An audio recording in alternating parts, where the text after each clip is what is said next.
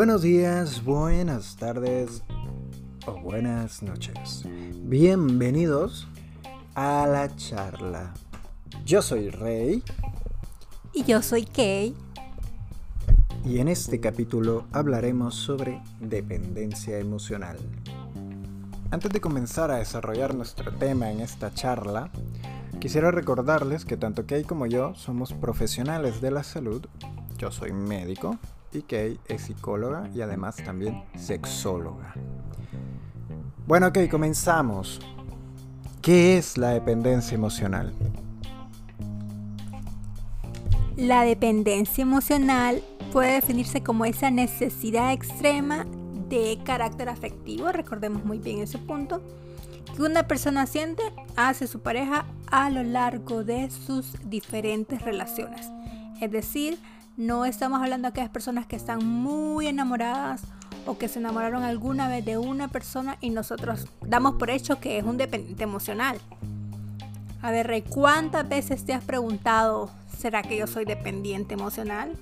¿O has visto algún amigo así muy enamorado y te has preguntado si esa persona es dependiente emocional? Porque hoy en día se habla mucho de la dependencia emocional. Muchísimas veces, muchísimos amigos he visto que se enamoran de una manera muy intensa, que los escucho decir cualquier tipo de exageración a mi gusto, pero yo no tengo muy buena idea de lo que puede ser la dependencia emocional en alguna persona o si realmente ellos son dependientes emocionales o, qué, por qué se expresan de esa manera a veces tan intensa, a, mi parecer. Y es que hoy Internet está saturado de esa información sobre dependencia emocional. Ahora como que estuviera prohibido enamorarse o nos da vergüenza como que demostrar el amor en público entonces podemos poner en nuestras redes sociales, yo quiero tener una mascota, pero si, si ponemos, uy, yo quiero tener una pareja, ¿cómo reacciona todo el mundo? Sí, son los que eh, probablemente les consideren los intensos. Exactamente, y es ahí donde empiezan a pensar, es un dependiente emocional definitivamente. Entonces es muy importante aportar este granito de arena nosotros definiendo bien lo que es dependencia emocional para que ustedes lo sepan, porque hay muchas personas que son felices estando en pareja y que a lo largo de su vida han estado mucho tiempo en pareja y realmente no son dependientes emocionales, simplemente es una elección. Ok, pero vamos a ver si te entiendo. ¿Qué es un dependiente emocional entonces? ¿Una persona que necesita estar con una pareja sí o sí? ¿O solo es aquella persona que disfruta de estar con, con alguna pareja? ¿O que tiene que tener varias parejas siempre? Es que por lo general el dependiente emocional va a necesitar estar con una pareja porque recordemos que tiene una extrema necesidad de afecto, demanda mucho afecto con sus parejas. Entonces el dependiente emocional por lo general siempre va a estar en pareja y al terminar una relación inicia rápidamente otra relación. Pero es más por necesidad entonces que por placer. Exactamente, es por esa necesidad de afecto. Ok. Y es lo mismo decir dependiente emocional que un codependiente. Muy interesante esa pregunta porque hemos escuchado hablar también de codependientes y este es otro término muy interesante. Yo te lo podría definir como aquella persona que necesita ser necesitado. Por lo general son aquellas personas que buscan parejas con problemas. Por lo general esos problemas son adicciones. Entonces se convierten en ese cuidador abnegado y dejan de lado todas sus necesidades centrándose en esta persona y en sus adicciones. Es muy diferente de la persona dependiente emocional porque esta por lo general busca parejas muy seguras de sí misma. Ok, ya veo. Entonces, el dependiente emocional busca estar seguro y el codependiente busca dar la seguridad, por así decirlo. Recordemos que el dependiente emocional tiene fisuras en su autoestima. Por lo tanto, le atraen muchas aquellas personas seguras de sí mismas porque consciente o inconscientemente ellas no son, no, son personas seguras. Muy bien. Ahora me gustaría que habláramos sobre el mito o la realidad que tiene el origen en la mayoría de los casos, o bueno, no sé si la mayoría o todos o ninguno, de los dependientes emocionales. ¿Qué tan cierto o qué tan falso es que se deba a problemas de la infancia o en la infancia? Bueno, Rey, pues en la mayoría de los casos el origen de ese trastorno sí se, se sitúa en la infancia. Lo vamos a encontrar y se ha observado que las personas con dependencia emocional realmente en la terapia lo podemos observar han sufrido una situación de privación emocional o de carencia afectiva durante la niñez. Esto entonces es que han sido abandonados, por así decirlo, por alguno de sus padres, por ambos padres o por el cuidador. Y eso es lo que le ha causado ser un dependiente emocional. Eso podría ser una de las causas, entre muchas, por ejemplo, hay padres que son muy fríos y muy distantes, de repente no se han ido, no los han abandonado, pero sí son fríos y muy distantes, son padres impredecibles, en otras ocasiones a veces se muestran muy afectivos, eh, otros días se muestran muy fríos, otros en ocasiones son agresivos, papás que están muy centrados en sus problemas o focalizados en otros hermanos, sobre todo cuando hay otros hermanos que tienen problemas. Entonces eh, este niño lo percibe. Papás muy exigentes, muy críticos, entre otros, de las posibles causas en la niñez. Eso son lo, lo que por lo general se mira en una terapia ya te entiendo.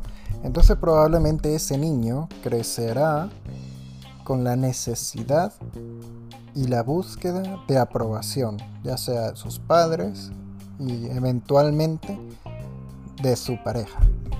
Pero bien, entonces, Kate, decime cómo se refleja eso en un adulto, o sea, qué características, qué síntomas, o sí, bien, qué síntomas vas a descubrir o vas a notar en la terapia de este paciente?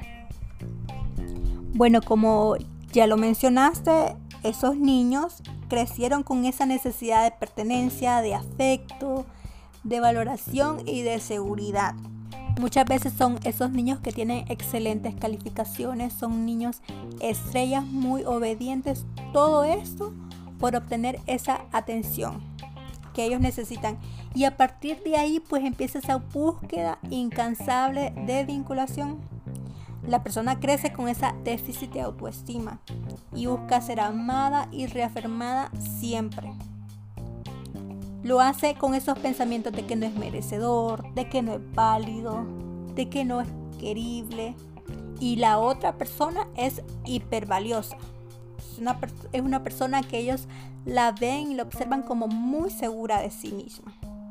Muy bien, pero ok, recordando las palabras del principio, hay mucha información sobre la dependencia emocional, pareciera ser un tema de moda, pero ¿qué es lo que caracteriza a un paciente dependiente emocional? ¿Cómo lo vamos a definir? ¿Cómo lo vamos a identificar?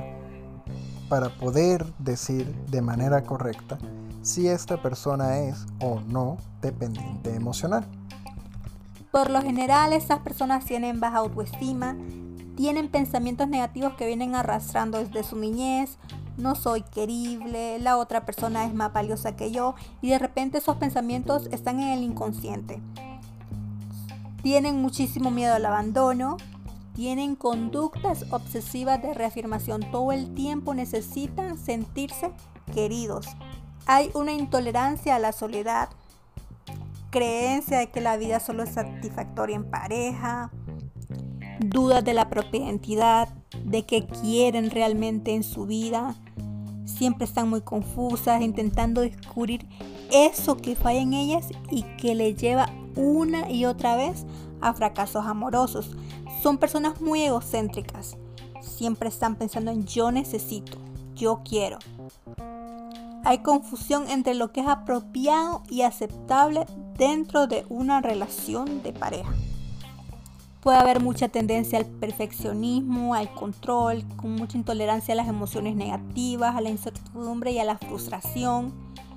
Son personas que piensan que todo el mundo tiene pareja menos ella, incluso aquellas personas que lo merecen menos. Entonces siempre están enfocadas en esas personas, en esa área de la vida.